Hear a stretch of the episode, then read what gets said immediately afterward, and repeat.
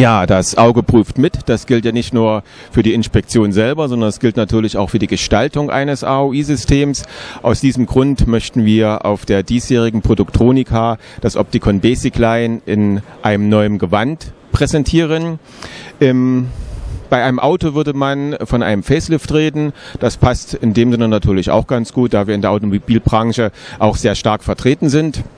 Ja, und es gibt noch ein paar äh, kleine interessante Details, auf die ich äh, mit hinweisen möchte.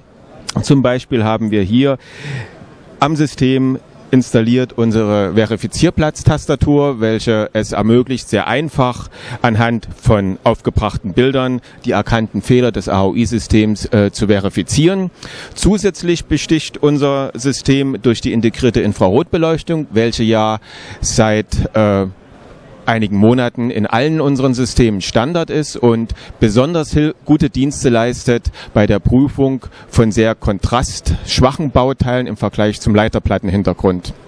Ja, und auf allen unserer Systeme haben wir installiert die Version Opticon Pilot 5.2, auch mit ein paar sehr interessanten Details. Zum Beispiel befindet sich in dieser Software der sogenannte Shapefinder, der die Möglichkeit bietet, Programme noch schneller zu erstellen, aufgrund dessen, dass Bauformen auf der Leiterplatte automatisch erkannt und den Bibliothekseinträgen zugeordnet werden.